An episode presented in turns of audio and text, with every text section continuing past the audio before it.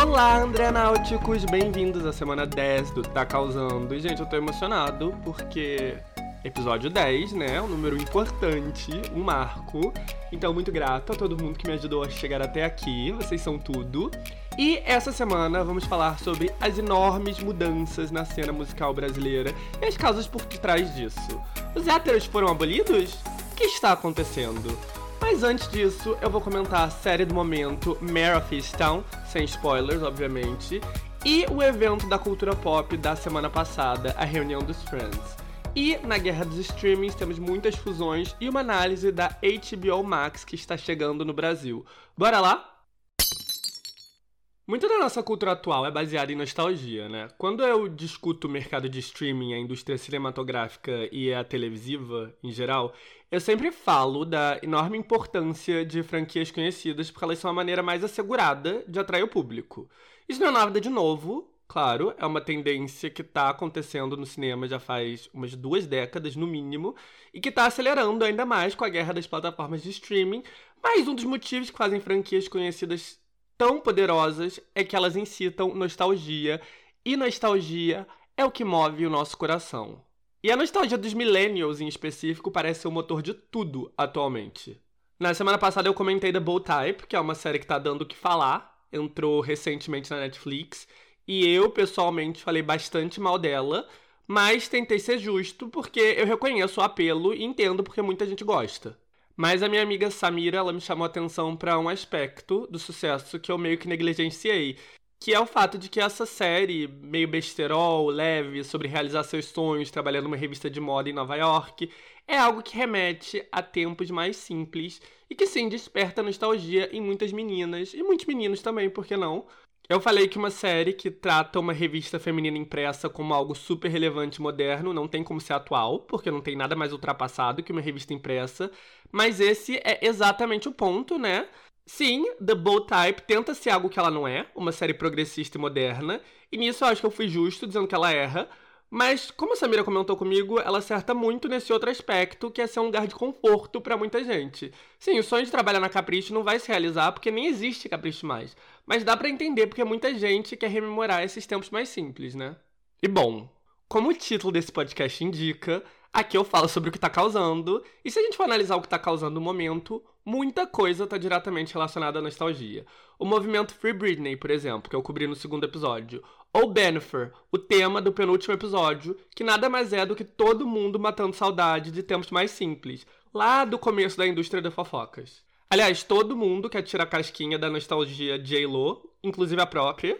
No meio da febre Bennifer, o Didi, o primeiro namorado superstar dela, postou no Instagram uma foto antiga dos dois que deixou todo mundo louco e chegou a mais de um milhão de likes. Até um dos filhos do Didi comentou que amava essa foto, o que eu achei meio rude, porque o Didi literalmente abandonou a mãe dele pela Jennifer, mas tudo bem.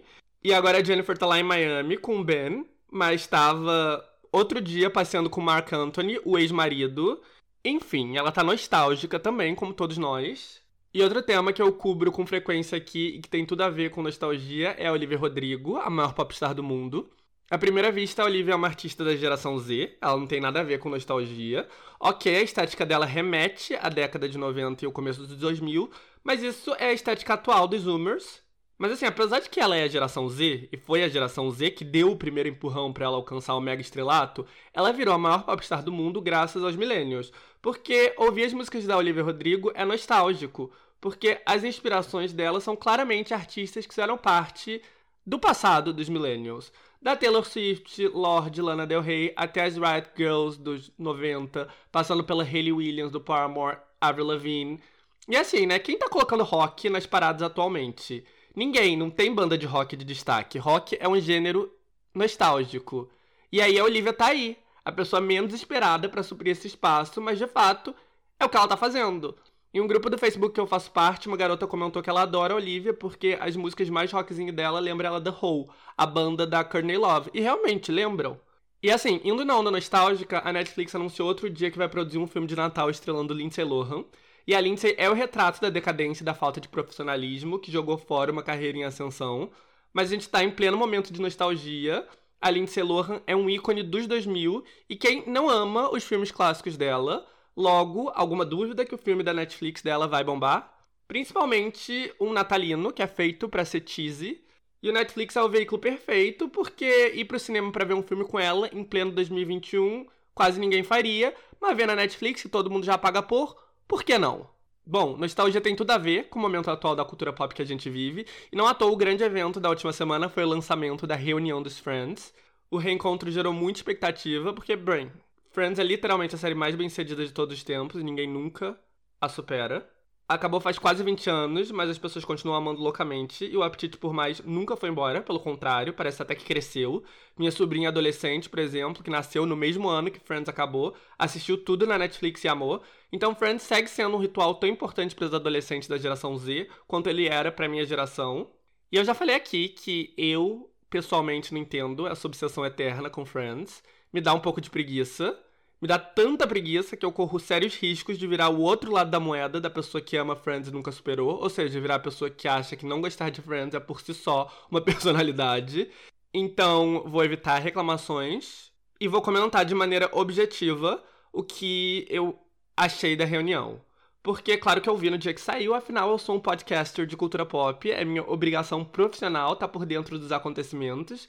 Mas antes disso, eu quero falar do meu assunto favorito, eu mesmo, e da minha história pessoal com Friends. Gente, para quem não sabe, eu sou leonino, tá? Então é uma piada interna aqui entre eu e os Andrenáuticos, que eu adoro falar sobre mim mesmo. E assim, hoje em dia eu tenho um pouco de ranço, mas, como quase todo mundo, eu já amei loucamente Friends. Eu lembro que eu virei fã entre 2000 e 2001, quando eu tinha 10 ou 11 anos.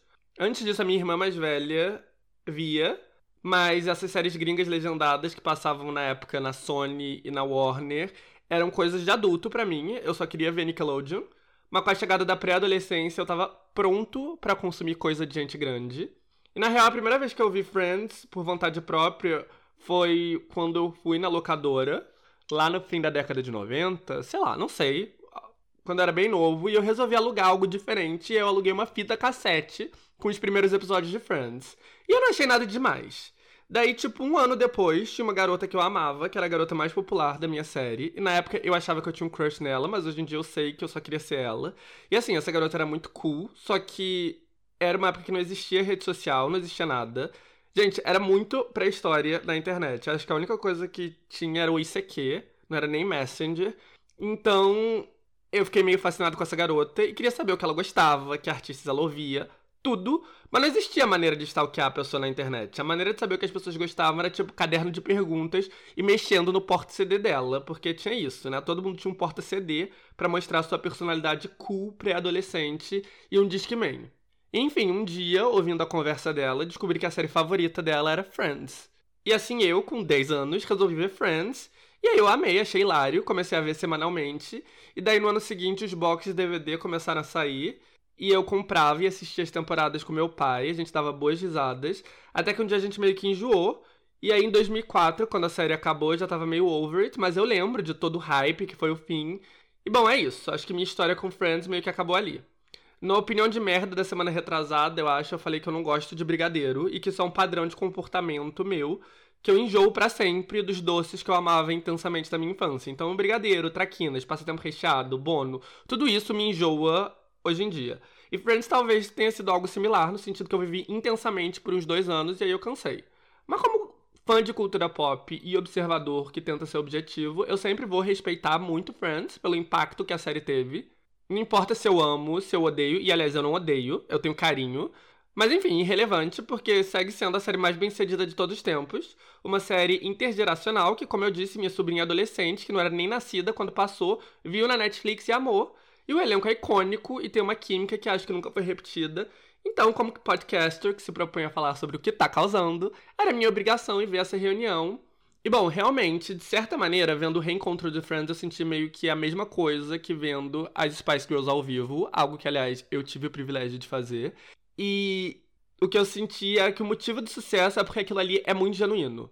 As Spice Girls, por exemplo, elas eram o marketing mais manjado do mundo. Olha ali, a Baby Spice, vestida de garotinha, rosa, com rabo de cavalo. E a Sport Spice, que gosta de futebol. E a Posh Spice, a Pat metida. Cada uma com uma personalidade estereótipo para que as garotas consumidoras se identifiquem com alguma. Mas, gente, na real, elas realmente são aquilo ali.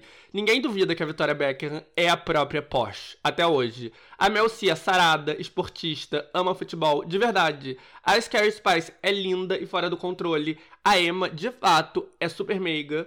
E você vê elas no palco e você vê que, caramba, é uma química muito bizarra. Não é que elas sejam artistas espetaculares, mas não é um marketing bobo, elas são aqueles personagens. E Friends idem, todos os atores carregam muito da personalidade dos seus personagens, são muito convincentes como eles e tem uma química incrível. E acho que isso o especial fez um bom trabalho de mostrar. Para mim, que não sou nenhum enorme fã de Friends, foi meio cansativo assistir, pois 1 hora e 44 minutos. Mas o especial é para quem é enorme fã de Friends, não para quem não é. E a única coisa que eu realmente achei uó e imperdoável é o James Corden, que aparece como entrevistador do elenco. E, gente, que homem chato. Puta que pariu. Irritante. Sério. Dá vontade de arrastar a cara dele no asfalto, sinceramente. Mas, tirando o Corden, o especial que os fãs vão gostar e que realmente te faz refletir sobre o impacto que Friends teve no mundo, através, inclusive, dos fãs famosos que aparecem no especial, que vão do BTS ao David Beckham a Malala. Então tem o elenco visitando o set original, relembrando momentos engraçados, lendo diálogos de cenas memoráveis. Tem os criadores rememorando sobre as escolhas de cada um dos atores. Tem a revelação de que a Jennifer Aniston e o David Schwimmer, uh, o Royce e a Rachel, tinham um crush um no outro na vida real. Tem participações especiais. Tem também uma enorme quantidade de botox, preenchimento e harmonização facial. Mas bom, é isso. É fofo mas se você não é fanático de Friends, então você não tá perdendo nada. Não é um novo episódio. Não é engraçado como um episódio antigo. É só o elenco se reencontrando e rememorando o passado. Mas, em resumo, é um especial que faz o que se propõe a fazer.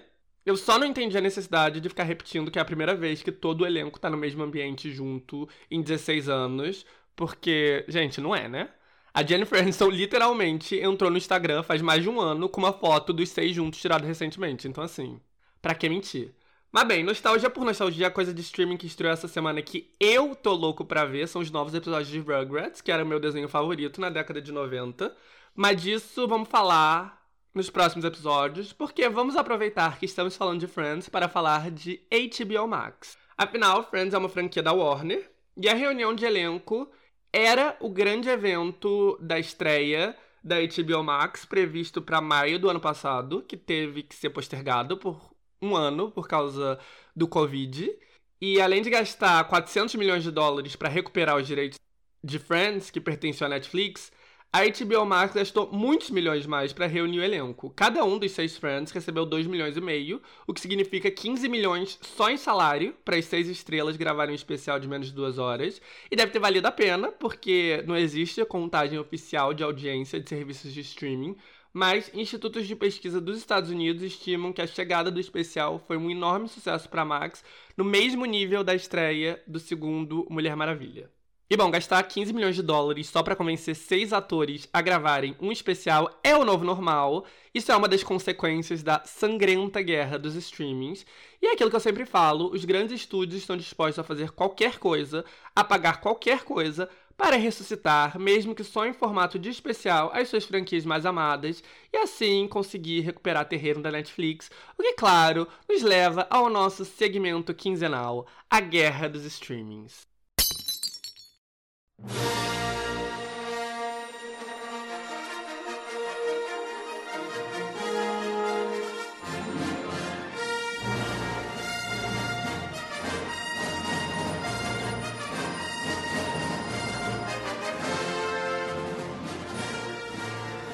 A guerra dos streamings ela segue sanguinária, de modo que, para se manter forte, as grandes empresas estão precisando se fundir.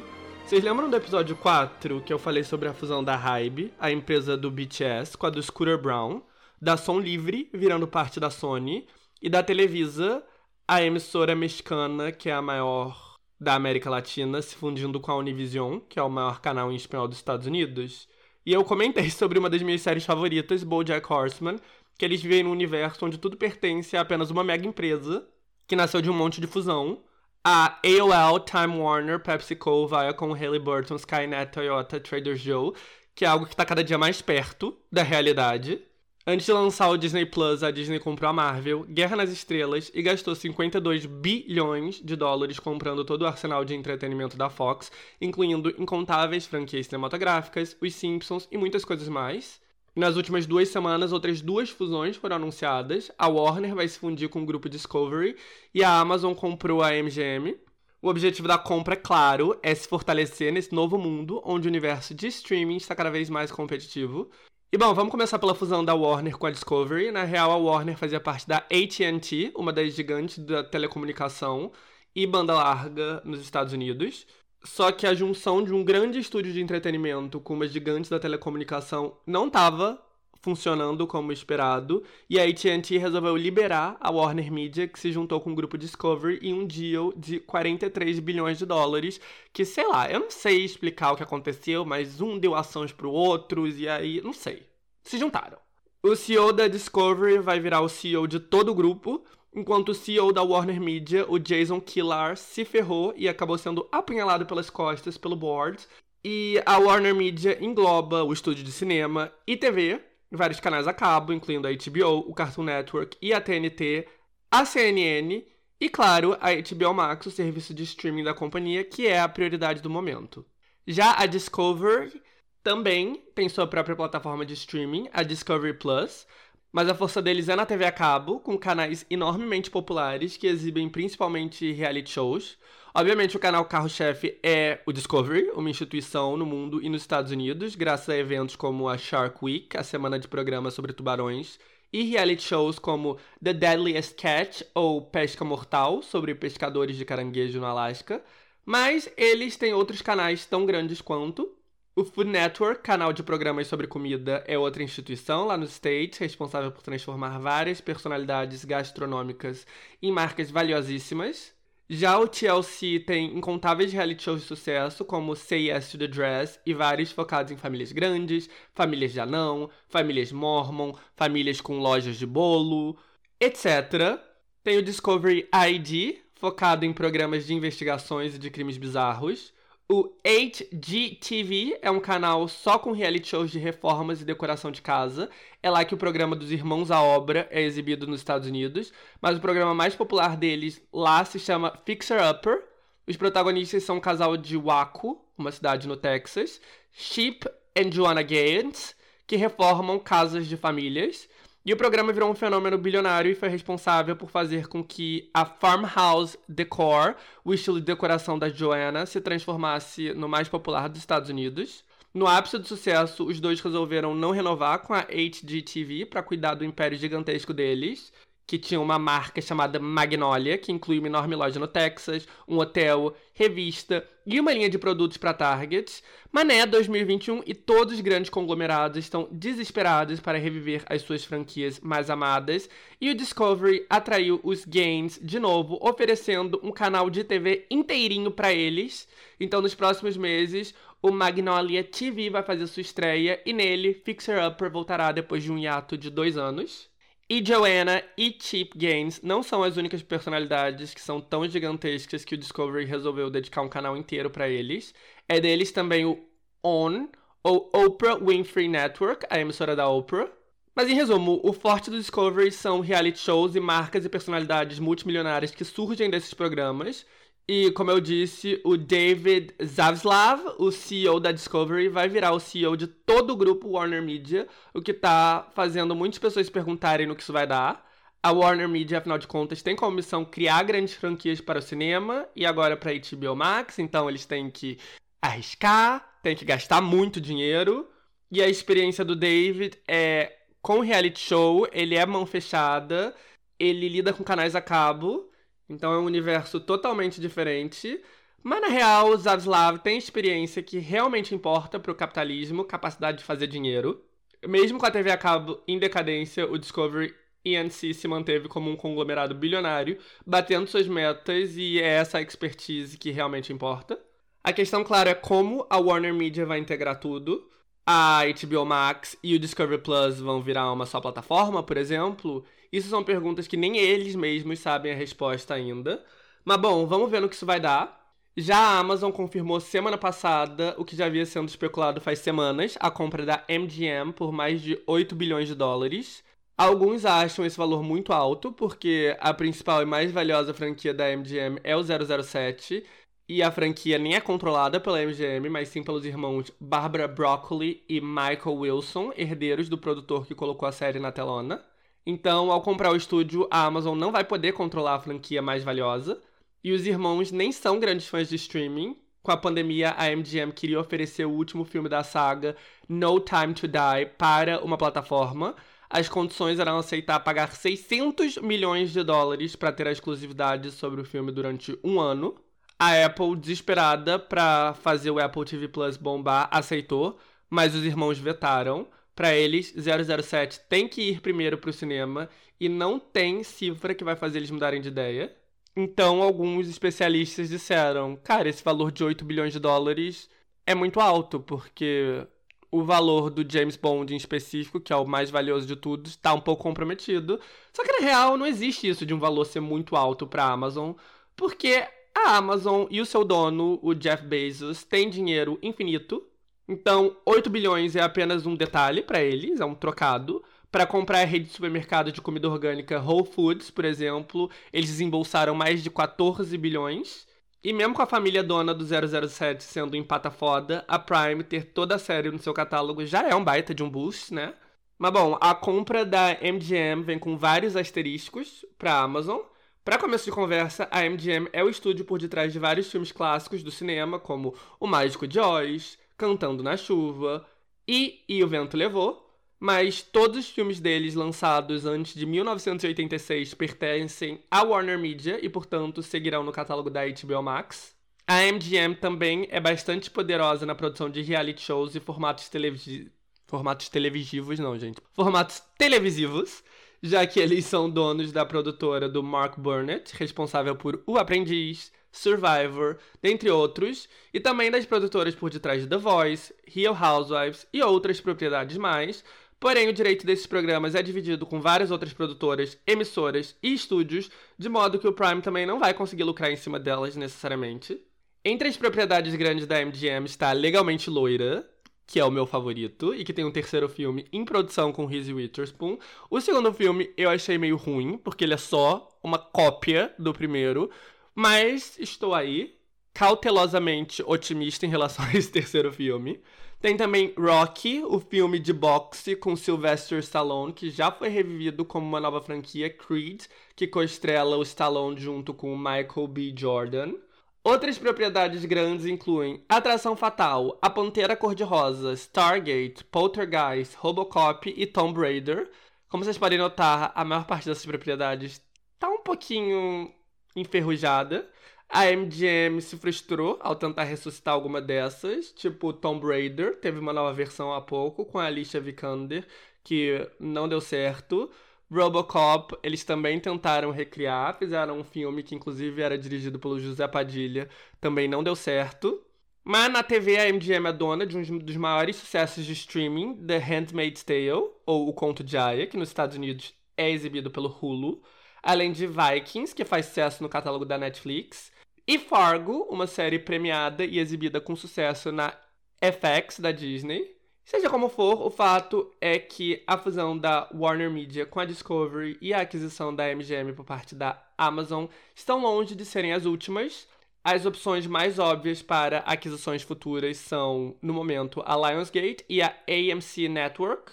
A AMC Network Twerks, no plural, na real, AMC Networks, é dona de várias networks, inclusive a AMC, que já exibiu séries como Mad Men e Breaking Bad. Ambas bombaram bastante na Netflix de todo mundo.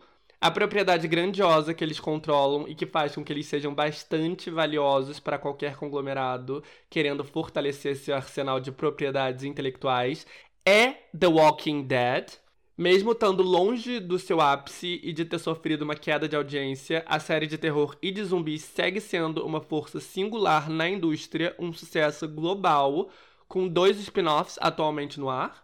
Já a Lionsgate é um estúdio menor, mas que é dono de franquias bastante importantes, como por exemplo Hunger Games ou Jogos Vorazes, Só ou Jogos Mortais, Crepúsculo, John Wick, Dirty Dancing, Knives Out, ou Entre Facas e Segredos, o filme que a Netflix gastou 400 milhões de dólares para coproduzir e ter direitos exclusivos de exibição de duas sequências, também é deles. Então, tanto a AMC Networks como a Lionsgate estão na mira da Apple, que tem o Apple TV Plus, da Netflix, que está trabalhando duro em criar franquias fortes para concorrer com os estúdios estabelecidos, da Viacom, que está investindo pesado na Paramount Plus, e da NBC Universal, que apesar de controlar uma das maiores emissoras de TV e um dos maiores estúdios de todos, está tendo dificuldade para fazer com que Peacock, o seu serviço, consiga concorrer com os cachorros grandes. Aliás, o anúncio sobre a fusão da Discovery com a Warner Media foi um choque, porque a expectativa da indústria é que a Warner Media se fundisse com a NBC Universal. Assim como a Warner, que fazia parte da AT&T, a NBC Universal faz parte da Comcast, outra gigante de telecomunicação que dizem querer se desfazer do seu setor de entretenimento para fundi-lo com alguma outra grande. E a Universal é um dos maiores estúdios, dono de incontáveis propriedades bilionárias que vão dos Minions a Velozes e Furiosos, além de canais a cabos como Bravo, que tem a franquia Real Housewives, o Entertainment, o canal latino Telemundo e muitas coisas mais.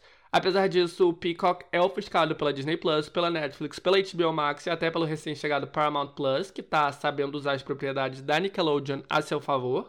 Até o momento, o grande trunfo do Peacock nos Estados Unidos é oferecer todas as temporadas do The Office, que virou uma força singular porque era o programa mais popular da Netflix nos Estados Unidos. Tão popular que a Universal, que é a produtora da série, gastou meio bilhão de dólares para recuperar os direitos da Netflix, 100 milhões a mais do que a HBO Max gastou para ter Friends. Mas enfim, não dá para uma plataforma inteira se escorar apenas em The Office. Uma coisa que pode fortalecer a plataforma, porém, é a disponibilização dos filmes grandiosos da Universal. O estúdio anunciou que, tal como a Paramount e a Warner, ela vai oferecer uma janela curta de exclusividade para os cinemas e logo depois vai disponibilizar em streaming. Aliás, a janela da Universal é a mais curta de todas, são só 17 dias. Só que a Universal ainda não decidiu se vai colocar os filmes na própria plataforma ou se vai continuar vendendo para as concorrentes, que faz eles lucrarem centenas de milhões de dólares com licensing.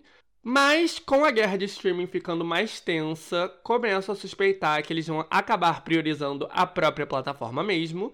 E minhas suspeitas ficaram mais fortes com o anúncio surpresa de que a sequência do bem-sucedido filme animado Boss Baby, ou O Poderoso Chefinho, vai estrear na plataforma em simultâneo com a estreia do cinema. É como diz o ditado, né? Go hard or go home. Se você quer ter alguma chance nessa guerra sangrenta, você tem que estar disposta a deixar tudo no ringue.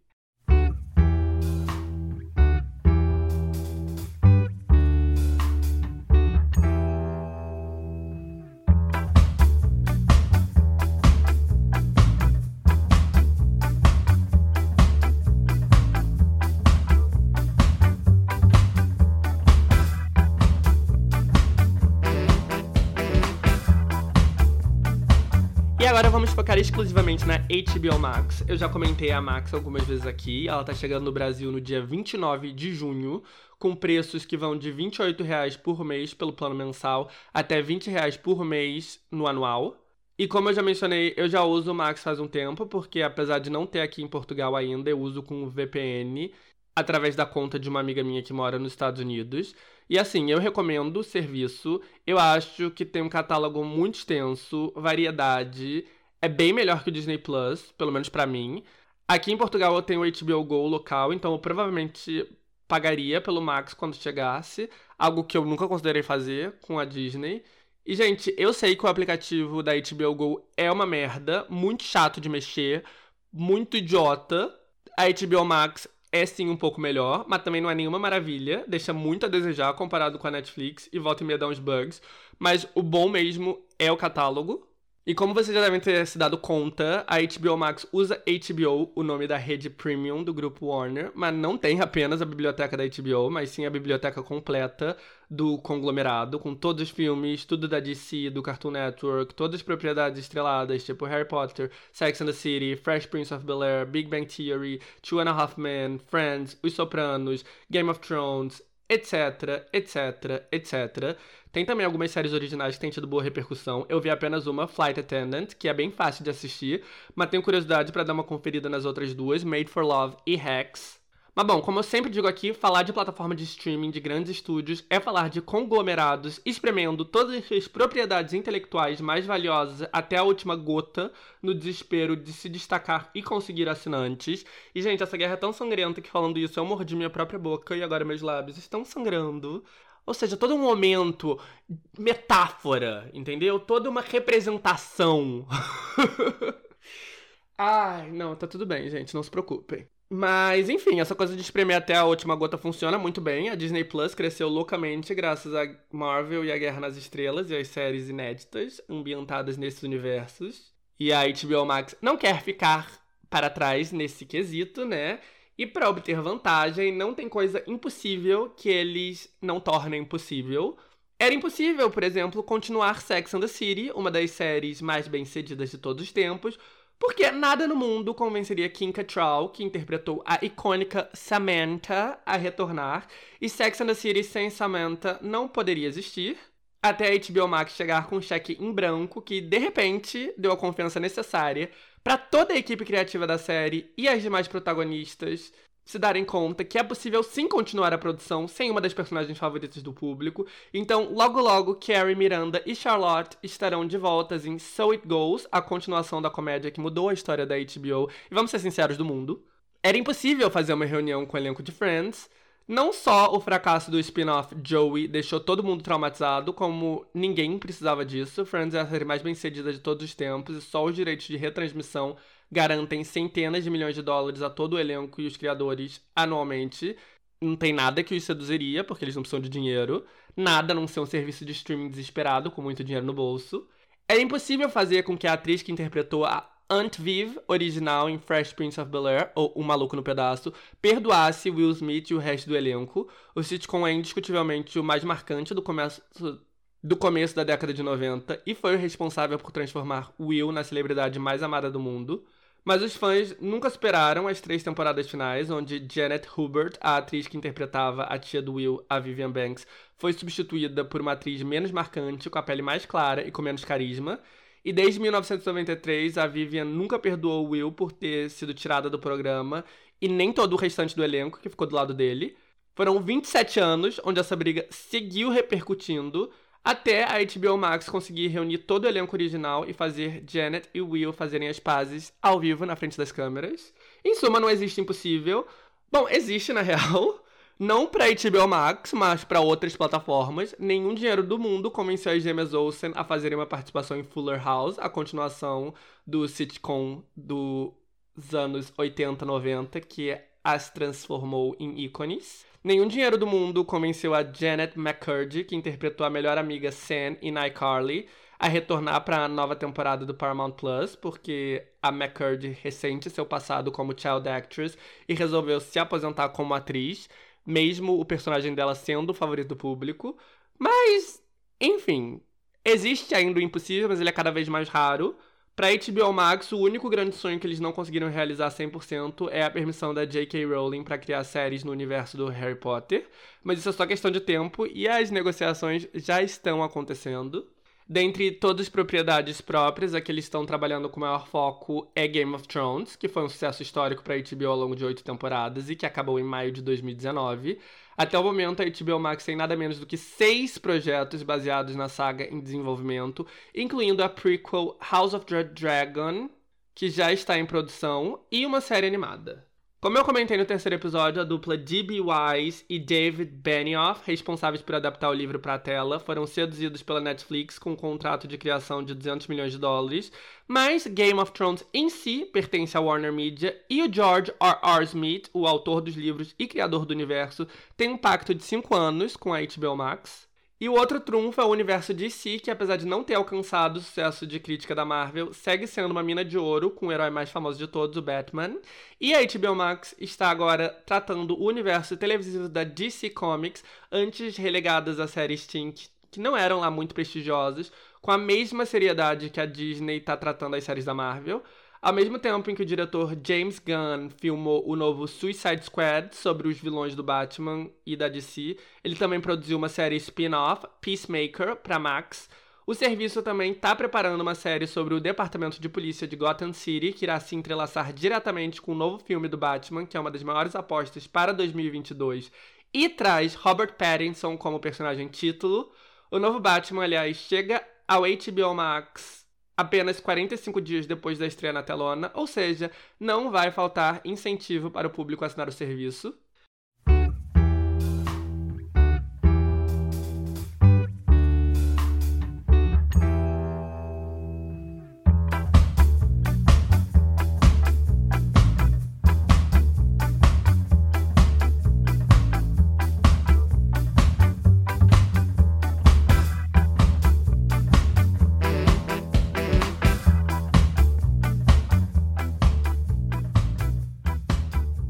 Estados Unidos, a HBO Max acaba de completar um ano de serviço. A expansão internacional vai começar pela América Latina. O balanço do primeiro ano foi positivo, por um lado, porque excedeu as expectativas de assinantes, e foi ruim por outro, porque foi numa velocidade menor do que a Disney Plus no seu ano inicial. E o capitalismo tem isso, né? Tipo, HBO Max, você não pode ficar feliz pelas suas conquistas, você precisa se comparar com a Disney Plus, mas sim, você precisa, porque ações e investidores e enfim. O que ajudou o primeiro ano foi o lançamento dos filmes da Warner Media, direto no streaming, começando por Mulher Maravilha 1984. O grande momento, porém, foi a estreia de Godzilla vs. Kong, que, como comentei aqui, excedeu todas as expectativas e representou o maior salto de assinantes do serviço, quando o CEO da Warner, o Jason Killer, anunciou que toda a grade ia direto para a plataforma, foi uma cagalhopança porque os diretores, atores e outros nomes estrelados não foram alertados antes. Então todo mundo ficou puto, puto com o dinheiro que eles potencialmente iam perder de bilheteria, puto com o que isso significaria para o valor artístico das obras. Mas enfim, no fim o CEO estava certo, porque os demais estúdios seguiram o caminho dele. Por outro lado, esse tipo de decisão inconsequente dele, que deixava muita gente poderosa puta, tipo Christopher Nolan, que é o diretor mais valioso do estúdio, é citado como um dos motivos pelo qual a cabeça dele rolou com a fusão da Discover INC. Mas ele vai continuar no posto até meados de 2022, pelo menos. Então, sei lá, não entendo direito o que acontece nos bastidores. Em todo caso, a próxima novidade da HBO Max para o mercado estadunidense é um pacote mais barato com anúncios, tal como o Hulu oferece. A Paramount Plus também oferecerá um pacote similar em, em breve. Além de anúncios, esses pacotes não terão acesso às estreias simultâneas com o cinema, mas de resto todo o catálogo vai estar disponível. Além disso, tem a expansão internacional, que começa pela América Latina e depois chega Portugal e na Espanha. E a próxima grande estreia do serviço é o reboot da mítica série teen Gossip Girl, que desembarca dia 8 de julho.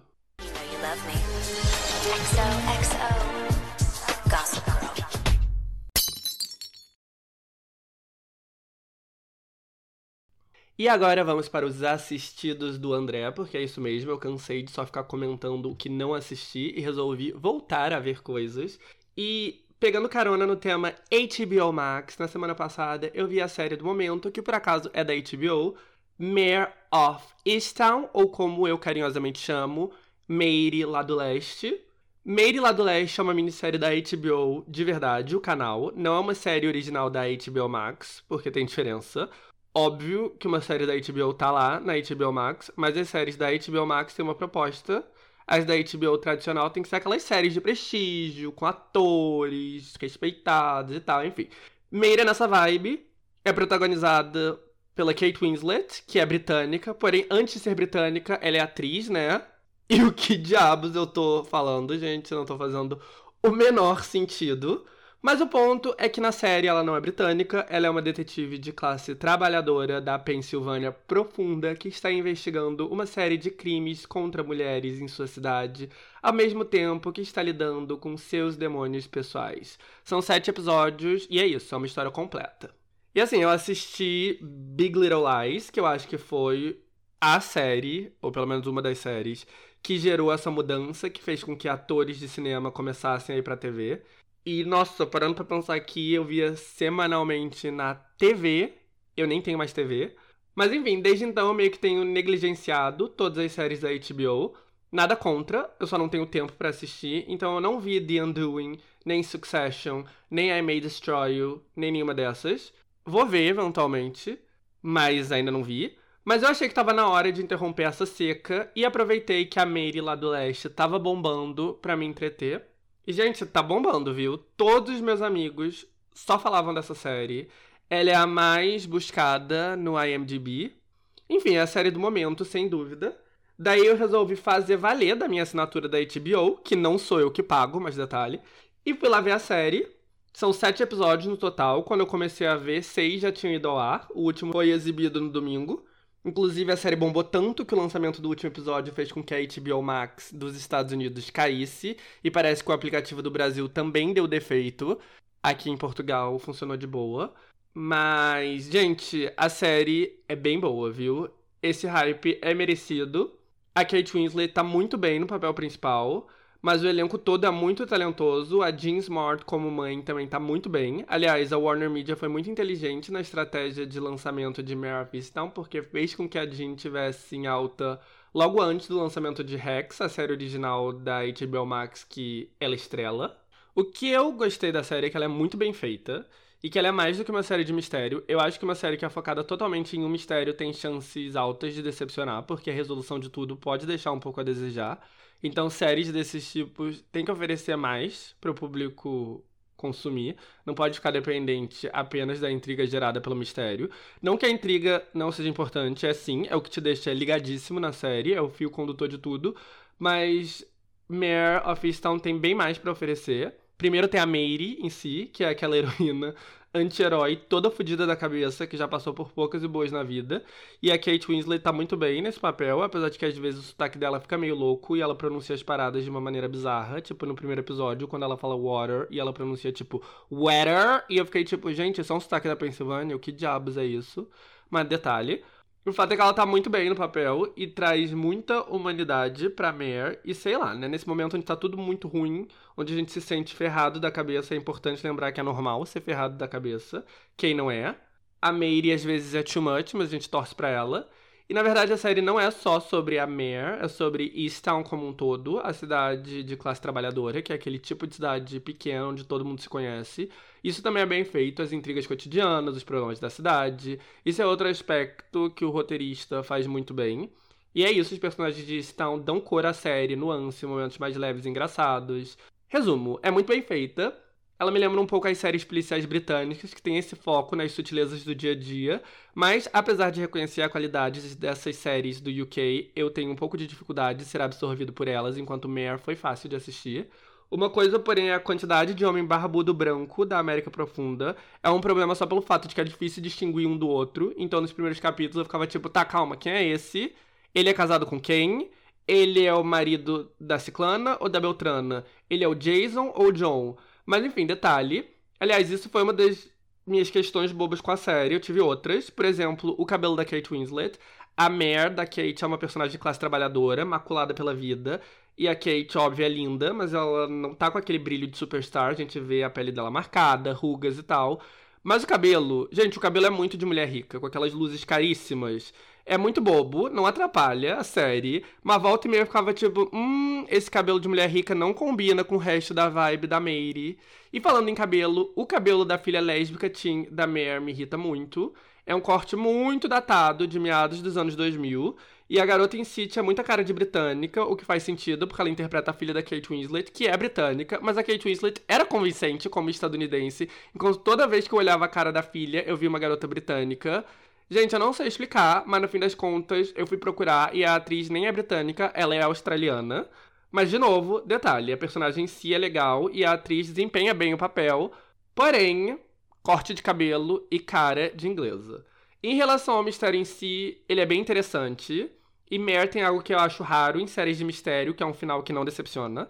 Mas o segredo para isso, como eu disse, é a riqueza dos personagens e da natureza humana, da maneira que eles abordam a natureza humana. E esse é o plus, é o que faz a gente terminar a série dizendo: caramba, estou impactado. E é um final ótimo. Acho bom os produtores não insistirem de continuar. O que não precisa ser continuado, só porque a repercussão foi ótima, que nem fizeram com Big Little Lies. Acho bom todos os envolvidos resistirem à tentação e preservarem Meire lá do leste como essa minissérie brilhante que durou o que tinha que durar. Mas, gente, uma coisa que Meire fez comigo é me deixar com muita vontade de visitar a Pensilvânia. Não em Stown em específico, porque Stown não existe, é uma cidade fictícia, e mesmo se existisse, é só uma cidade genérica de classe trabalhadora. Mas tem vários acenos à cultura da Pensilvânia que me fez lembrar que eu tenho muita curiosidade de conhecer, por mais aleatório que isso seja, porque não é exatamente um estado turístico. A primeira coisa que me atraiu foram as menções ao Wawa, o fato de que volta e meia aparecia alguém com uma sacola dessa rede de conveniência. E, gente, eu amo turismo gra gastronômico, não, perdão, gastronômico. e amo turista. Eu desaprendo a falar, vocês notam? À medida que eu vou gravando podcast, eu vou desaprendendo a falar. E amo turismo gastronômico de junk food, porque eu sou um lixo, é óbvio que eu amo comida lixo. E nos Estados Unidos, cada estado tem, tipo, o seu próprio fast food, que é, tipo, uma rede que também é uma iguaria local. Todos os locais amam, que realmente costumam ser muito gostosos. E na Pensilvânia é o Wawa, que na verdade são lo enormes lojas de conveniência que ficam abertas 24 horas e tem sanduíches para serem customizados, cafés, doces, café da manhã. E assim, os moradores da Pensilvânia são loucos por Wawa. É o que eles mais amam. E sei lá, eu tenho curiosidade de conhecer um. E assim, o Wawa é tão amado e onipresente no estado que ele lucra bilhões todos os anos, apesar de só ter lá e em poucos outros estados da costa leste na Flórida, eu acho. E é a loja de conveniência mais amada do país em satisfação do cliente.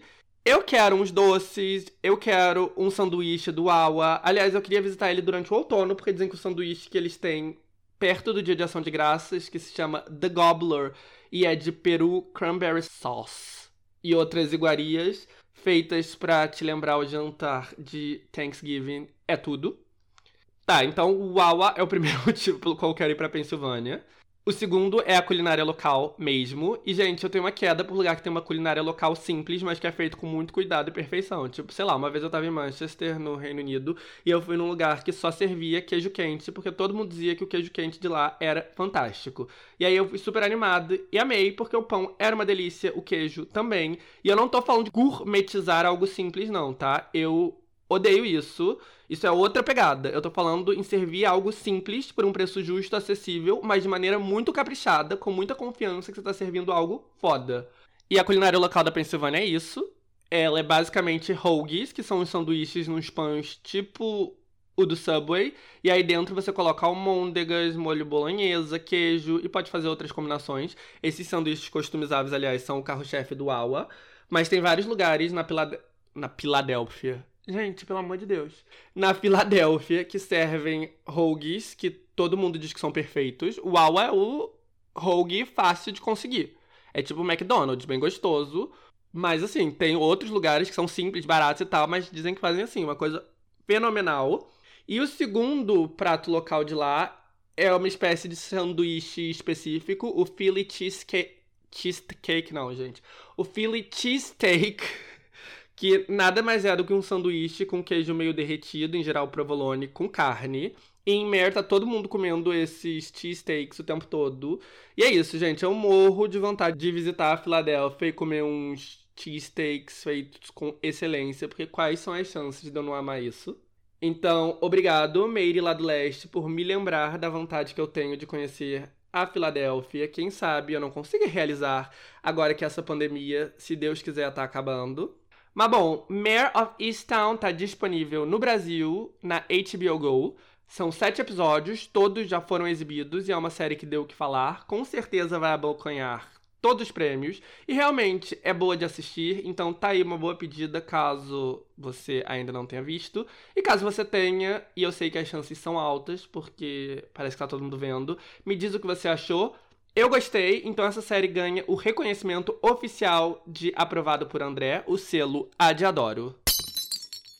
E agora vamos falar de Brasil, meu Brasil brasileiro, minha pátria amada, e do que está causando do Brasil, especificamente na música. E ok, vamos voltar pra minha voz normal, pelo amor de Deus. É... Como eu disse no último episódio, o Brasil está passando por um momento de mudança brusca, porque pela primeira vez em mais de uma década, o sertanejo não é o gênero mais popular do país. O que diabos aconteceu? A heterossexualidade está sendo banida? E qual foi o estilo que o substituiu no topo? Pois bem, a heterossexualidade segue aí, em queda, já teve dias melhores, mas mesmo assim forte.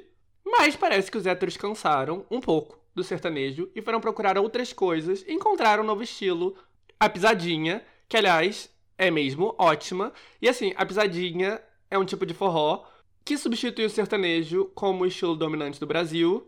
E um estilo nordestino substituir o sertanejo no topo das paradas nada mais é do que a justiça sendo feita, dado o quanto o sertanejo bebeu do Nordeste, ao mesmo tempo que contribuiu para que o estilo nordestino não crescesse para o resto do país. Que o estilo não, que os estilos né? Tem milhões de estilos musicais do Nordeste. E bom, vamos aproveitar aí essa deixa para dar uma olhada rápida no passado da música popular do nosso país.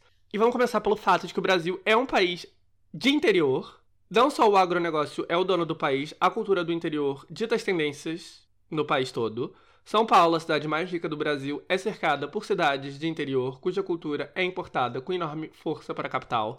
Belo Horizonte, idem, no Nordeste, a segunda região mais populosa do país, a cultura de interior impera, com a festa de São João sendo um dos maiores eventos do ano. No Centro-Oeste e no Norte, a cultura do interior é refletida diretamente nas capitais. Na grande média, o Brasil pode se resumir ao Rio de Janeiro e a São Paulo capital, mas no Brasil verdadeiro, quem dita os rumos de muita coisa não são essas duas cidades. Sendo assim, é fácil entender como sertanejo, uma música do interior, reina. Não só porque reflete o gosto brasileiro, mas também porque é um gênero ligado a indústrias que geram muito dinheiro e que, portanto, tem capital para fazer investimentos e dominar as rádios de maneira que nenhum outro estilo é capaz mas nem sempre existiu o monopólio do sertanejo. Na real, o gênero estourou entre o fim da década de 80 e o começo dos 90 e foi um fenômeno de vendas como nenhum outro, na época que o hábito de comprar discos existia. E o estilo era dominado por três duplas, Zezé de Camargo e Luciano, Chitãozinho Chororó, e Leandro e Leonardo, nomes conhecidos por 100% da população brasileira, também conhecidos como Amigos, os especiais que eles faziam para Globo. E o fato é que os amigos tinham tanto poder dentro da indústria que não tinha espaço para nenhum outro artista crescer no ramo sertanejo. As gravadoras não aceitavam investir em mais ninguém com medo de irritar as galinhas dos ovos de ouro. Sendo assim, o sertanejo meio que estagnou, as duplas estrelas seguiram extremamente populares, como seguem até hoje, mas não houve renovação no estilo e no fim da década de 90 e no começo dos 2000 o estilo estava fora de moda. Os jovens só queriam saber de música importada da Bahia que embalava enormes eventos de música ao vivo e o carnaval, a trilha sonora perfeita para bebedeiras e pegação. Na hora de ouvir música romântica, quem reinava era o pagode, que trazia as letras melosas do sertanejo, mas com arranjos mais inclinados para o samba, e que agradavam até aqueles que torciam o nariz para o sertanejo, tipo os cariocas. E aí, com a chegada do século XXI, a pirataria basicamente destruiu a indústria fonográfica local. Fim. Não, mentira, não é o fim. O fim da cultura de comprar álbuns em um primeiro momento, fortaleceu os artistas que mais atraíam públicos para shows ao vivo, que naquela época eram os artistas de axé baiano, cujos shows eram verdadeiros eventos para milhões de jovens de classe média em todo o país. Assim, a Ivete Sangalo virou a maior artista do Brasil as grandes gravadoras, em contrapartida, começaram a apostar em coisas mais seguras, na esperança de atrair a diminuta parcela de pessoas que ainda compravam CDs, principalmente pais de pré-adolescentes e adultos de classe média alta, o que explica a explosão de artistas de rock emo e da Ana Carolina. Em meados dos 2000, a rádio foi dominada por música gringa porque as gravadoras não tinham mais o dinheiro necessário para investir em artistas locais e os jovens estavam optando pelo pop gringo. Foi assim que canções tipo I Got a Feeling dos Black Eyed Peas e Halo da Beyoncé acabaram sendo as mais reproduzidas pelas estações FM. Mas enquanto isso tudo ocorria, o mercado sertanejo se reorganizava. A música sertaneja, afinal de contas, nunca deixou de ser popular. Ao longo do fim dos 90 e do começo dos 2000, quase nenhum grande artista sertanejo surgiu, em parte graças ao bloqueio dos amigos, e a exceção foi o Bruno Marrone. Mas lá para a década, meados da década dos 2000, o novo sertanejo já começava a mostrar poder e em 2007 os primeiros artistas desse novo momento despontaram e mostraram que o apetite do público pela música sertaneja nunca diminuiu. Nada melhor deixar você saber. Deus é tão triste esconder um sentimento tão bonito. Hoje mesmo vou te procurar, falar de mim. Sei que nem chegou a imaginar que eu pudesse te amar tanto assim. Agora!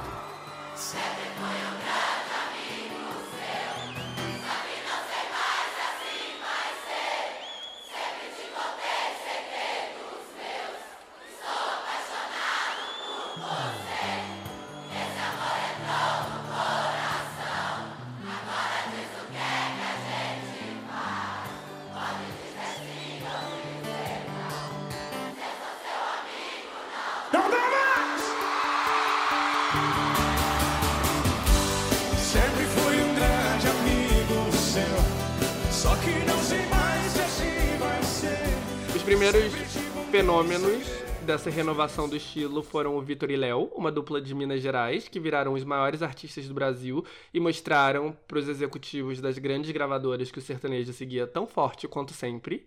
Daí veio Luan Santana, do Mato Grosso do Sul, que foi o primeiro caso de fenômeno teen do gênero e que, de novo, mostrou que o futuro da música comercial brasileira era voltar ao passado sertanejo.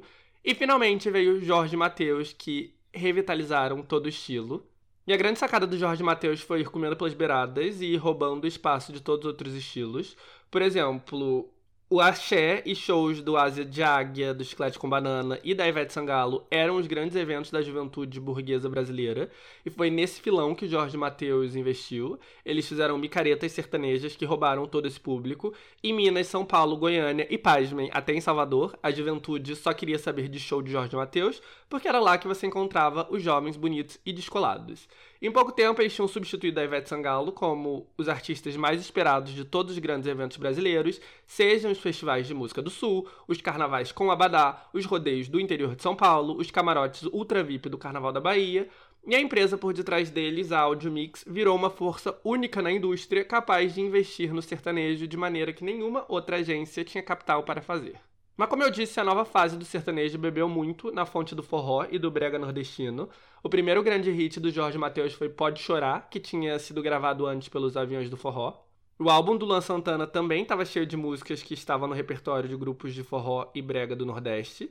Não à toa, o maior compositor de sertanejo de todos, Bruno Kalimann, ou Kalimann, não sei, é da Bahia. Mas o Beber na Fonte do Nordeste teve um preço o sertanejo cresceu para todo o Brasil, reprimindo o crescimento dos ritmos nordestinos, porque o Nordeste é a região com a maior variedade de ritmos musicais populares, como o forró, o arrocha e o brega, e tem uma cultura de música ao vivo enorme, maior até do que Goiânia, a capital mundial do sertanejo.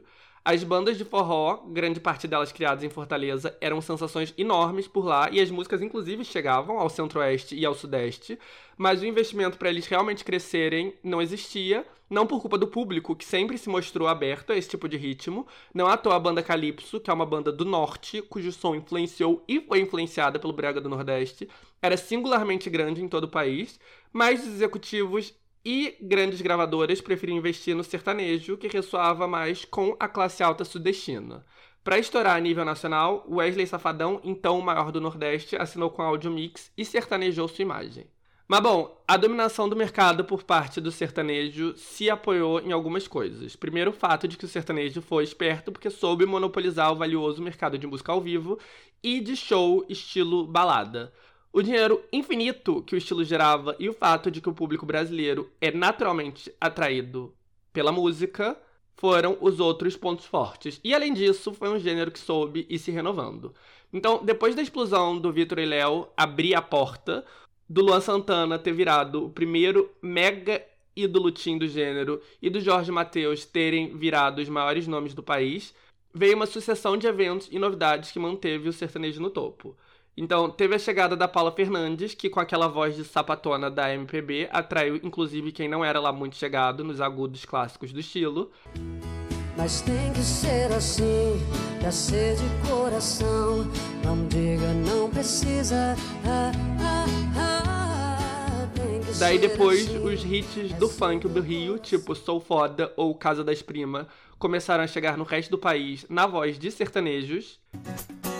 Sou na cama te esculacho, na sala ou no quarto, num beco ou no carro. Eu sou sinistro, melhor que seu marido. E aí, já que existia funk em ritmo sertanejo, e sertanejo era o tipo de música número um nas nights brasileiras, nasceu o sertanejo com letra de festa e pegação, que foi a febre do momento. E de novo, foi um ótimo exemplo do sertanejo pegando inspiração em tudo quanto é canto. Fugidinha, que foi o primeiro hit do Michel Teló, e que era nesse estilo, era um cover do Exalta Samba. Daí veio Ai Se Eu Te Pego, que nasceu na Bahia e virou um enorme sucesso no Brasil, na voz do Teló, e depois um sucesso mundial, sendo a maior música de todo o planeta em 2012.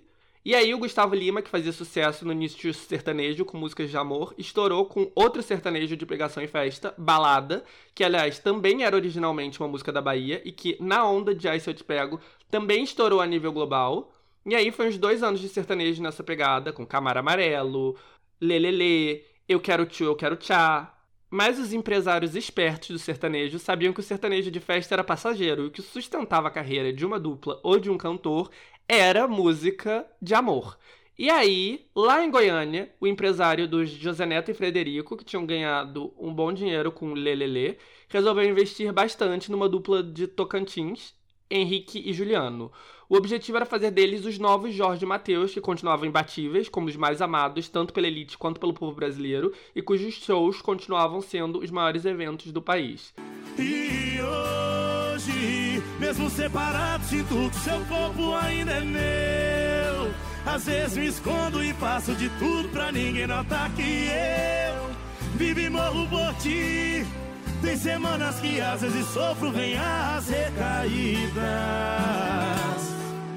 Às vezes eu queria ter o poder de poder te apagar da memória.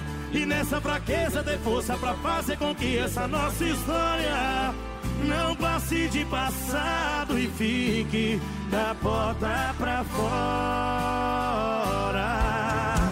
Se eu pudesse te apagar da minha mente, apagaria agora. Mas toda vez que eu me lembro. E deu certo. Henrique e Juliano ficaram tão gigantescos quanto Jorge e Mateus. E o segredo foram letras sobre término, bebedeira e tristeza, um gênero não tão explorado até então, e uma nova sonoridade, a bachata. A bachata é um ritmo da República Dominicana que é gigantesca na América Latina e na Espanha e nos Estados Unidos. É o segundo gênero mais popular, atrás apenas do reggaeton, e a maior estrela do estilo se chama Romeu Santos, e ele é um superstar, ele lota estádios em Nova York, em Madrid, em Santiago, em Buenos Aires, na Cidade do México. Ou seja, em qualquer grande cidade com uma concentração considerável de hispanohablantes. Una aventura es más divertida Si te invito a una copa y me acerco a tu boca, si te robo un besito, ábrete, no vas conmigo. ¿Qué dirías si esta noche te seduzco en mi coche? Que se empañen los vidrios. E Henrique e Juliano eram fãs deles e tiveram a ideia de trazer a bachata para o Brasil e assim eles revolucionaram a indústria. Quase todo o sertanejo daí em diante optou por arranjos nesse estilo. O Gustavo Lima, Você fica milo,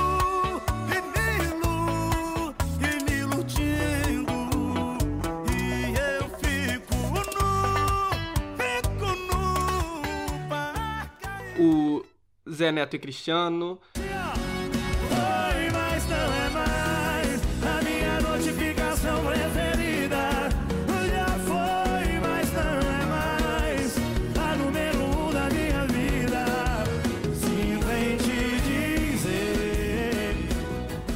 daí veio o feminejo, as mulheres do sertanejo, como a Maiara Maraíza, a Simone Simaria e a Nayara Azevedo.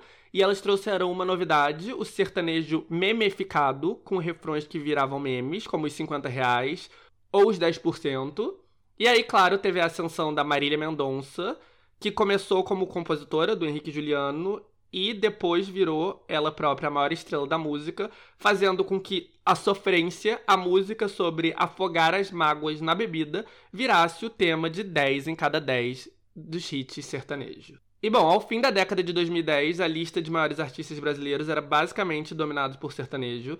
Marília Mendonça, Jorge Mateus, Henrique Juliano, Gustavo Lima, Mateus e Cauã, Zeneto Cristiano.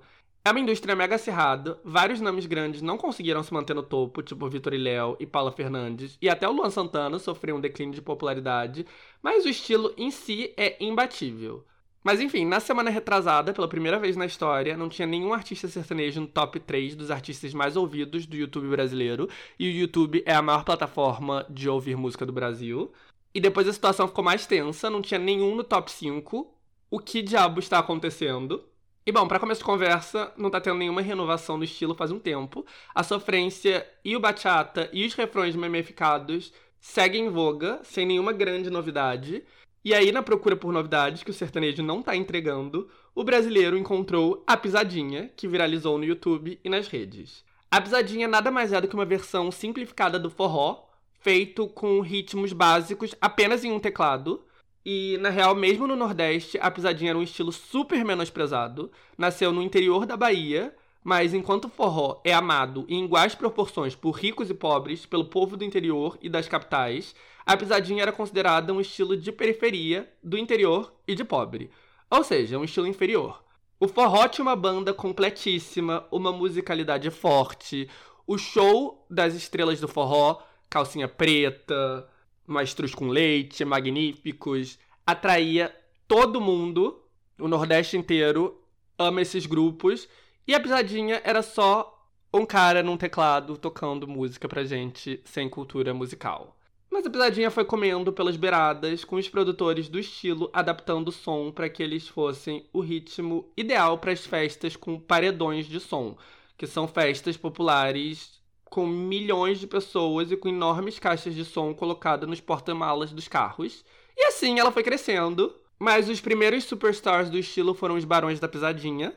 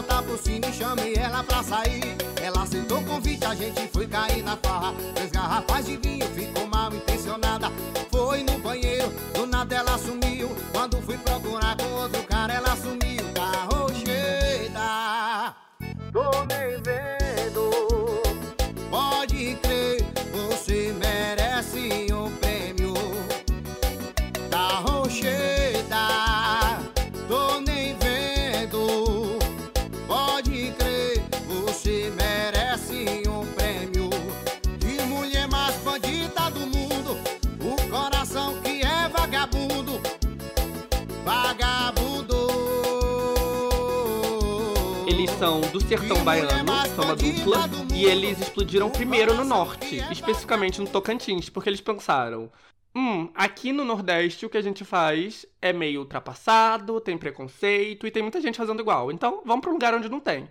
E aí eles foram e explodiram no norte, e daí, do norte, duas músicas deles, Já Que Me Ensinou a Beber e Tá Rocheda, começaram a estourar no YouTube. E aí eles chegaram no Centro-Oeste, no Nordeste, depois no Sudeste e no Sul. E, enfim, viraram os maiores nomes da música brasileira, porque o brasileiro ficou viciado na pisadinha. Eles assinaram com a Sony, que aumentou o investimento neles e fez eles explodirem no Spotify, porque o Spotify é uma plataforma menos democrática que o YouTube. No YouTube, você consegue estourar, se você tiver sorte. É difícil, mas é possível. No Spotify, é quase impossível. Para estourar no Spotify, você precisa do apoio de uma grande gravadora. E quando isso aconteceu com os barões, eles estouraram lá também. E a partir do momento que o público foi exposto a eles, eles criam mais e mais hits da pisadinha. E assim, na cola deles, o DJ Ives, que é o grande produtor do gênero, estourou, assim como outros nomes, como o Zé Vaqueiro, o Tarcísio do Acordeon, etc. Sei, você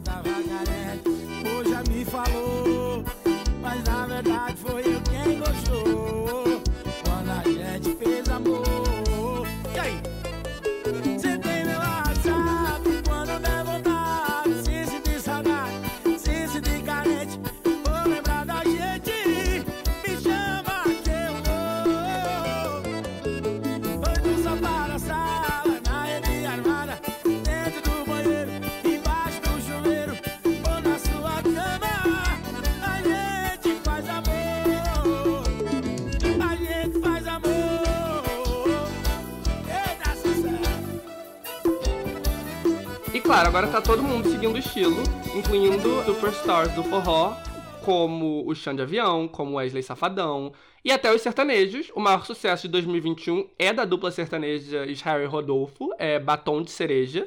E o Rodolfo usou o BBB como vitrine para estourar a música e deu certo. Mas é importante destacar um detalhe: o arranjo da música não é de sertanejo, e sim de pisadinha. O compositor, que escreveu a música, ele queria vender ela para os barões, originalmente. E com letras simples, chicletes, memeficadas, bastante sofrência, a pisadinha se encaixa perfeitamente nas tendências que já a precediam. A novidade é mesmo o arranjo simples de teclado, que faz com que as músicas sejam ideais para viralizar no TikTok, que é a app do momento. E apesar da dominação da pisadinha, os grandes empresários do sertanejo dizem não estar bem preocupados. Eles afirmam que o sertanejo está em baixa pela falta de eventos ao vivo em decorrência da pandemia que assim que eles retornarem, o sertanejo volta pro topo. Afinal, é o estilo favorito do brasileiro e são os shows que mais atraem público. O dono da Workshow, que agencia Henrique Juliano, Zé Neto Cristiano, Mari Maraíza e Marília Mendonça, diz que os artistas deles não estão com nenhuma música grande no momento, porque todos estão segurando os lançamentos. Afinal de contas, estourar uma música sertaneja é caríssimo. E sem show, esse estouro não vai trazer retorno. Pode até ser. E não é que o sertanejo tenha sumido o Gustavo Lima e a Marília Mendonça seguem no top 10 dos artistas mais ouvidos no YouTube. O sertanejo segue o estilo mais ouvido no Spotify. Mesmo nesse momento de seca, tem novas músicas sertanejas que são enormes sucessos, como Facas, do Diego e Vitor Hugo com Bruno Marrone. Mas é como eu disse, o estilo se mantém no topo graças a constantes renovações e novas estrelas. Ano passado eu fiz um enorme post no Tá Causando, acompanhando as novidades do estilo desde 2007, o primeiro ano da invasão sertaneja, e a conclusão que eu cheguei é que o mercado fez um bom trabalho em se auto-renovar, mas ele tinha se estagnado. Desde a explosão de Marília Mendonça, nada novo surgiu para buscar tudo e todos. Então, bem, a verdade é que sem novidade o sertanejo seguirá um dos maiores estilos, mas vai ter que dividir o protagonismo com outros.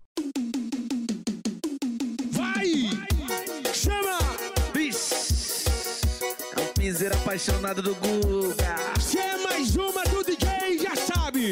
Simba! Eu ouvi Brasil. Ah, você, o meu coração querer. Já me envolvi com outras, mas não consigo te esquecer. Seu abraço só você que tem. Seu beijo é só você que tem. Bota bebê, bota neném. Se não for você, não vai ser neném. Eu tô com saudade daquela sentadinha que tu tem. Bota bebê, Chama. bota neném. Bota bebê, bota neném. Eu tô com saudade daquela sentadinha que tu tem. Bota bebê, bota E, gente, não é só no sertanejo e na pisadinha que o cenário musical brasileiro tá passando por mudanças grandes. Como eu sempre comento aqui, o estilo mais popular do mundo é o rap e o trap. É o gênero dominante nos Estados Unidos, em quase toda a Europa, aqui em Portugal e também na América Latina, com o trap latino tendo renovado o reggaeton. E nesse sentido, o Brasil é um ponto fora da curva. Claro que o rap nacional é um movimento importante e com nomes de destaque, desde os Racionais, que revolucionaram o estilo no fim da década de 90 até o Emicida, mas a nível de alcance popular, ele fica atrás de outros estilos e ele nem sequer é o estilo urbano predominante. Essa distinção pertence ao funk, que é o som oficial da favela e da periferia brasileira. Porém, o rap está crescendo muito nos últimos anos. Novos superstars têm surgido, como o cearense Matue. Do ano passado, o álbum dele, Máquina do Tempo, teve a melhor semana de estreia da história do Spotify brasileiro. E se antes São Paulo era o epicentro do estilo no Brasil, hoje em dia o Rio roubou esse lugar com rappers como Oro... Gente, eu não sei falar o nome dele. Orochi, Orochi. Juventude, me ajuda. Como é o nome dele? Enfim, sei lá. Mas ele e o Lennon e o Poesia Acústica virando sensação entre a juventude carioca e depois conquistando o Brasil. Mas o interessante é que agora o próprio funk tá se rapizando. O maior hit recente do funk carioca é Vida Louca, do MC Pose do Rodo, que é nada mais do que um trap. Já o maior hit do funk paulista e atual música número um do Brasil, acima da pisadinha, é Bipolar, que junta três funkeiros estabelecidos paulistanos, o MC Davi, o MC Pedrinho e o MC Dom Juan. A música também é um trap. Não que o funk tradicional tá deixando de existir, tem hits com as batidas tradicionais, como Espirra Lança. E o brega funk de Recife também é um fenômeno sem igual, gerando vários hits. Mas está claro que a juventude brasileira quer rap e que, tal como a música urbana de todo o resto do mundo, as batidas trap vieram para ficar. Minha paz não tem preço, e é isso que eu prezo. Eu não posso ser preso, por isso fico quieto. Na hora da treta, se acorda o prédio. Na hora da foda, nós fode até o teto, eu tô saindo fora. Tô saindo fora. Você é bipolar demais. Me xinga toda hora. Xinga toda hora. Depois quer vir sentar pro pai. Vai se tratar, garota. Sai da minha bota. Rasgou minhas roupas. Queimou dos mola e eu tava de boa, cheia de história. Agora chora, chora, chora. Vai se tratar, garota. Sai da minha bota. Rasgou minhas roupas. Queimou dos mola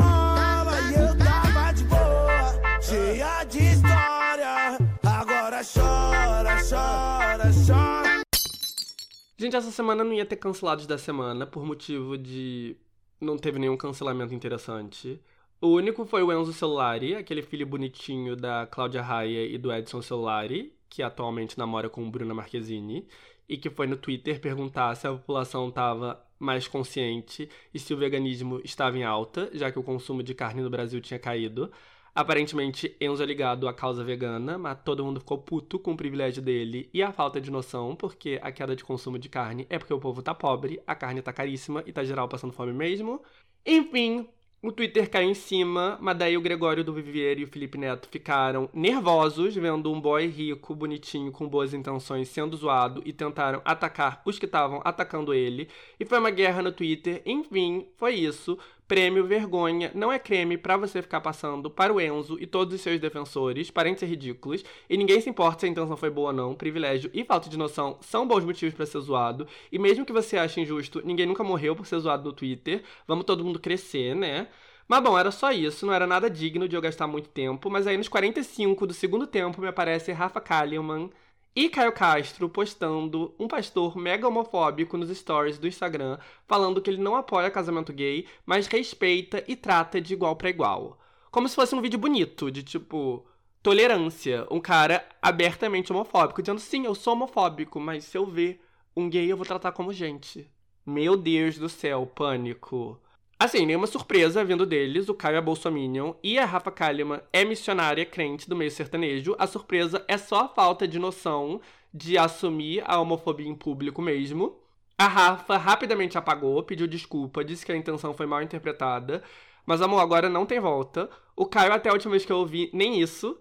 E bom, homofóbico tem que o quê? Isso mesmo, se fuder. Então, nesse caso, espero que o cancelamento venha forte. E vai vir, né? Porque os dois vivem de se associar a marcas e de publicidade. E quem quer se associar a homofóbicos, sim, tem gente, mas faz o valor do mercado cair um pouco, né? Então, a gente sabe que para celebridade, cancelamento maior do que perder dinheiro não existe. Então, é isso aí. Espero que eles fodam. E agora vamos para os personagens da semana. E nessa semana, finalmente concluímos a saga Olivia Rodrigo. Olivia Rodrigo é garota de 17 anos que foi de estrela obscura da Disney para a maior popstar do mundo em questões de meses e que é a grande protagonista da cultura pop de 2021 até o momento. Eu cobri extensamente a explosão dela no segundo episódio desse podcast, então os andranáuticos fiéis já estavam ligados em todos os pormenores da carreira da Olivia antes dela virar completamente inescapável nas redes sociais ao longo das últimas duas semanas. Porque sim, nas últimas duas semanas ela lançou seu single pop rock Good For You, que quebrou recordes de streaming no Spotify, e depois o seu aguardadíssimo primeiro álbum, Sour, ou Amargo em inglês. E bom, disso tudo eu já falei, semana passada opinei extensivamente sobre o álbum e tal, então Hoje eu só tô aqui para encerrar com chave de ouro a saga Olivia Rodrigo, trazendo o final feliz da nossa estrela em ascensão. Sour, o álbum dela vendeu o equivalente a 295 mil unidades na primeira semana nos Estados Unidos, o que foi um resultado espetacular e fez ela ter a melhor semana de vendas do ano, superando o relançamento de Fearless, da ídola dela, Taylor Swift, e do novo álbum do J. Cole, um dos maiores rappers de todos. O resultado excedeu todas as expectativas, porque originalmente esperava-se que ele vendesse entre 195 e 220 mil cópias, o que já seria excelente, mas na real todo mundo queria prestigiar a It Girl do momento. O álbum dela teve resultados excepcionais no streaming quase todos os dias, e bom, resumo da ópera, as vendas foram ainda maiores do que o esperado, e Olivia Rodrigo é a maior popstar do mundo, real oficial. Sour é o maior álbum de estreia em vendas nos Estados Unidos desde que a Billboard adotou seu atual modo de tabulação de vendas, que inclui consumo através de streaming, faz sete anos. Ele quebrou o recorde da Cardi B, que tinha alcançado 250 mil cópias com Invasion of Privacy em 2019. Sour ainda estreou em primeiro em todos os demais mercados anglo-saxões do mundo, ou seja, Reino Unido, Irlanda, Canadá, Austrália e Nova Zelândia, e quebrando recorde em todos eles, aliás. No Reino Unido, por exemplo, ela vendeu mais de 50 mil cópias, a melhor semana de venda desde novembro do ano passado, quando a lendária banda de rock ACDC moveu 60 mil com o álbum no aquecido período natalino de vendas. Sour também foi o número 1 um na Noruega, na Suécia, na Holanda. E bom, o resultado foi excepcional na América Latina e no restante da Europa também. Basta ver os números acima do comum no Spotify. Em relação a quem iria ocupar o número 1 um na parada de singles, se ia ser Olivia ou BTS, eu comentei aqui que ia ser muito difícil o BTS desbancar a Olivia, porque ela estava batendo recordes nas paradas de streaming com Good For You quase todos os dias. Mas, apesar de ainda não ter saído a confirmação oficial, parece que eles vão conseguir sim, e Butter vai ser o terceiro número um deles nos Estados Unidos. E apesar da música ter sido barrada no topo pela Olivia, no Spotify, ela mesmo assim se tornou a música a chegar mais rápido nas 100 milhões de reproduções na plataforma, fazendo isso em 9 dias e quebrando o recorde de Driver's License, o primeiro single da Olivia, que fez isso em 10. Lembrando que Dynamite também quebrou o recorde. Não, Dynamite não, perdão. Butter, Dynamite o anterior deles, que também quebrou recordes, mas Butter também quebrou recorde de reprodução no YouTube, chegando a 100 milhões de reproduções do vídeo em menos de 24 horas. E bom, é isso, BTS e Olivia Rodrigo, os dois nomes que carregam a indústria nas costas, e Olivia em específico tendo o reconhecimento que merece, quebrando recorde de vendas, e quem duvida que ela vai ganhar o Grammy no ano que vem. E assim a gente vai fazer um break na nossa cobertura de Olivia Rodrigo, porque acho que ela já exerceu sua função né? A gente fala dela aqui toda semana, a gente acompanhou em tempo real o nascimento e a consolidação da popstar do ano. E agora eu vou focar em outros assuntos, a não ser que ela faça algo muito surpreendente fora da curva, beleza? Mas eu vou fazer isso a partir da semana que vem, porque tivemos uma semana fraca em relação aos personagens causadores. Então, por hoje é isso. E agora estamos nos momentos finais desse episódio e chegamos na opinião de merda, onde eu exponho alguma opinião polêmica que vai irritar grande parte dos meus ouvintes. E, gente, na moral, eu refleti bastante se eu colocava essa opinião aqui ou não, porque ela simplesmente não é uma opinião de merda, ela é uma opinião 100% correta, ela não merece ser considerada como de merda ou polêmica, mas tudo bem, na falta de coisa melhor, vou expor essa opinião não de merda nesse segmento mesmo. E é o seguinte, Friends chegou ao fim em 2004, certo? Então, desde 2004, desde que Friends terminou, nenhuma sitcom estadunidense boa foi lançada. Foi um formato que morreu ali, em 2004. Aquelas sitcoms com risada no fundo e tal. Acabou, fim, se finir. Eu tô falando aqui de sitcom pra adulto, porque eu não vou falar mal de iCarly, de Zack and Cole, de Gêmeos em Ação, que aliás é ótimo.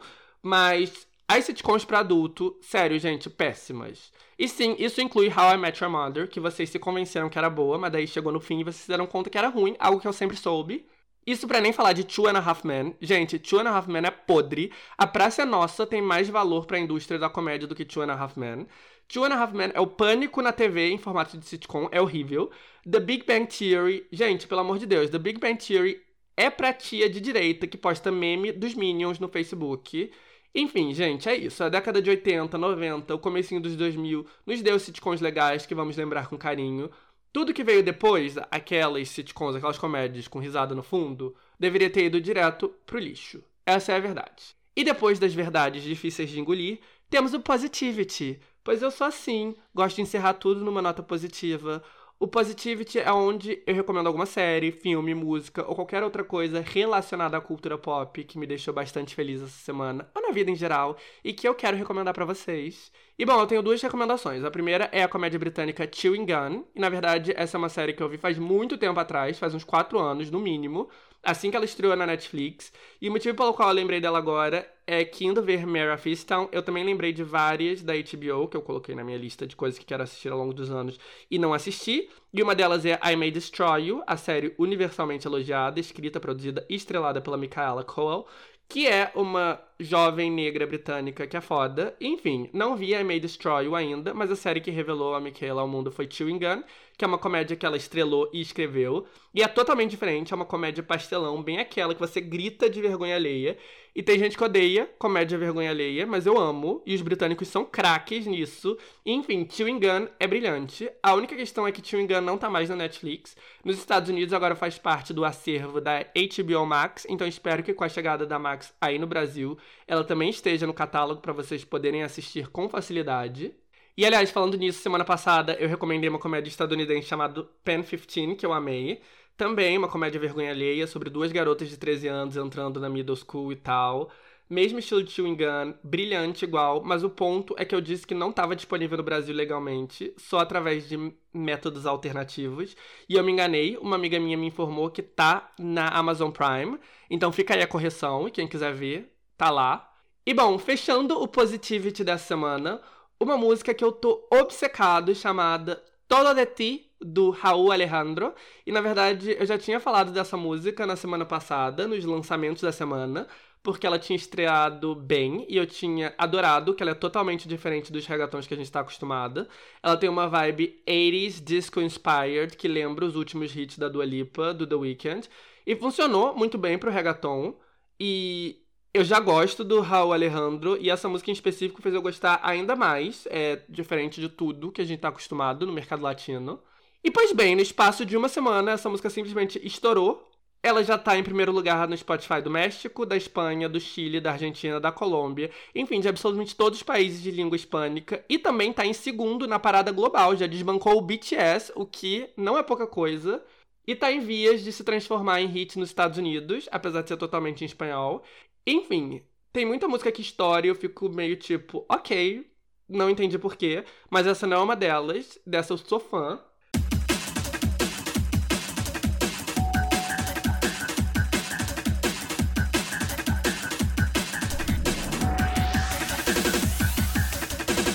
E é isso, gente. Espero que vocês tenham curtido esse episódio. Espero que tenham achado interessante. Me deem feedback, me digam o que acharam, recomendem para os amigos fãs da cultura pop. E se tudo der certo, na próxima terça-feira tem mais. Uma ótima semana, muitos beijos e fiquem aí com Toda de Ti, o hit global de Raul Alejandro.